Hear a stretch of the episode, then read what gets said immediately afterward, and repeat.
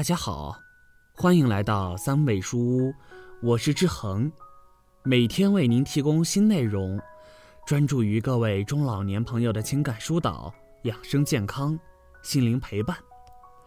您的到来是志恒最开心的事情，您的每一次互动都是志恒越做越好的动力。我们经常会听到这样一句话：“还有几年我就退休了，等退休后我就轻松了。”是的，在大家的潜意识里，退休后的生活意味着有钱有闲。很多老人也对这一天的到来翘首以盼，想着等到那时，现在的苦和累便都可以解脱了。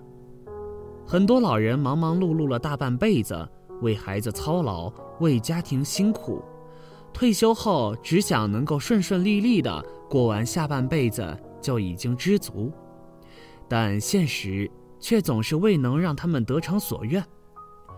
这些老人不但未能顺顺利利的过完下半辈子，反而比退休前更加劳累，却又无可奈何。到底是谁打破了退休老人晚年的顺遂？听听这三位退休老人道出心里的苦楚。一，蒋大娘，退休后成了免费的保姆，没睡过一个好觉。蒋大娘家只有一个女儿，自从女儿成家嫁到外地后，家里就剩下蒋大娘跟老伴两个人相依为命。每天晚上，两个人在家里都显得分外冷清。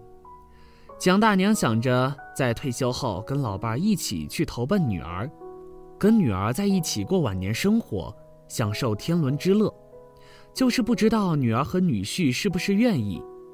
蒋大娘把这个打算跟女儿说了之后，女儿态度却出人意料，她期盼着父母能早点过来一起生活。女儿的态度让老两口格外开心，在退休前就把一切都打点妥当。只等退休手续办完后，就去女儿的城市一起生活。可真等到了女儿身边后，蒋大娘却没再睡过一个好觉。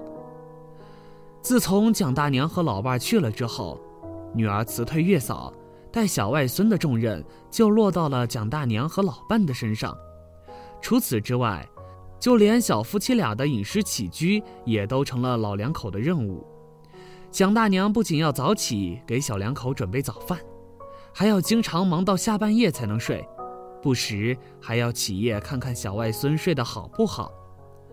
退休后的蒋大娘怎么也没想到，退休后的日子，本想着能过上顺遂的生活，享受天伦之乐，结果却过得不如从前，常常睡不了一个好觉，还要给女儿家当免费保姆。二。任大娘，退休的日子只剩陪伴和照料，心里苦的同时更心疼老伴。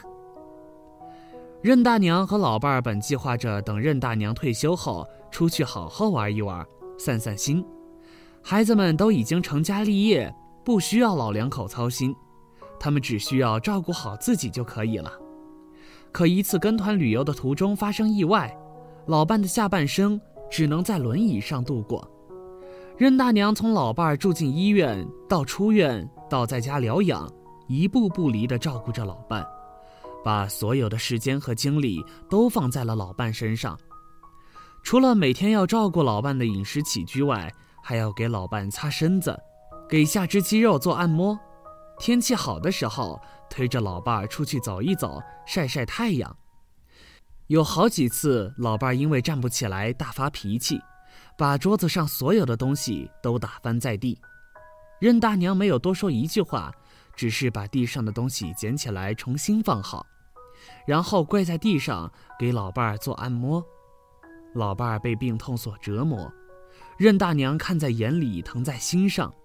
她多希望自己能帮老伴儿分担一些痛苦，可以让老伴儿少遭点罪。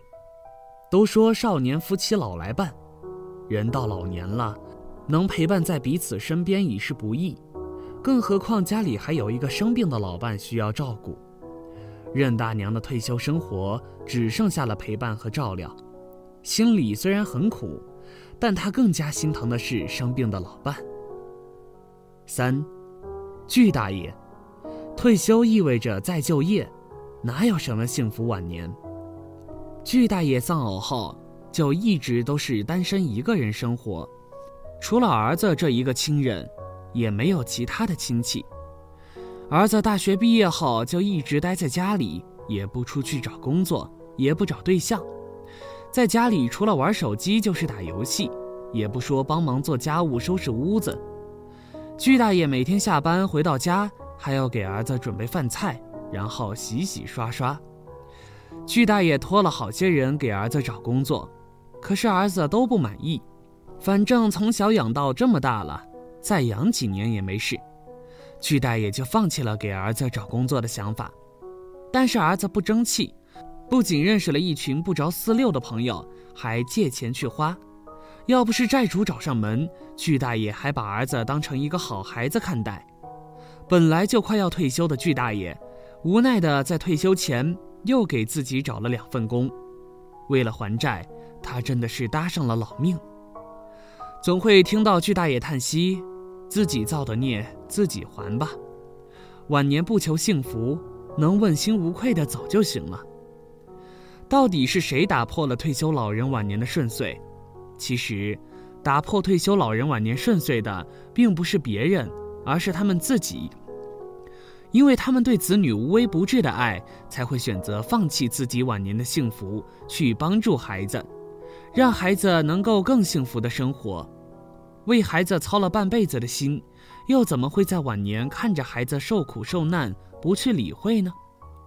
我国的父母之所以伟大，并非他们做了多么壮烈的事情，而是他们把子女当做自己一辈子的责任去呵护、去关爱。那种无私奉献的爱，只有父母才可以做得到，所以他们伟大。我们老人老了，就要认清一个事实：最后能为你遮风挡雨的，从来都不是别人，而是陪伴在自己身边那个嫌弃自己数十年，却还在为你洗衣做饭的老伴。年轻时是夫妻，到老了就是伴，相伴、陪伴、羁绊。数十年如一日的相处，早就已经把彼此紧紧地拴在一起了。就算是老的走不动了，最后能推着你走的人，也只有老伴。执子之手，与子偕老，晚一天，少一个时辰，都不算一辈子。珍惜眼前人，莫要空余恨。晚年的生活顺遂，最离不开的就是老伴。都说。人生来就是受苦的，但还是希望每一位老人到了晚年的时候都能苦尽甘来，一辈子勤勤恳恳为家人为儿子。很多老人到了晚年也依然一心为儿女付出，像蜡烛一样燃烧到最后，也没有想过几天轻浮，这是让人难过的。也希望每一个子女都能体谅父母的不易，百善孝为先。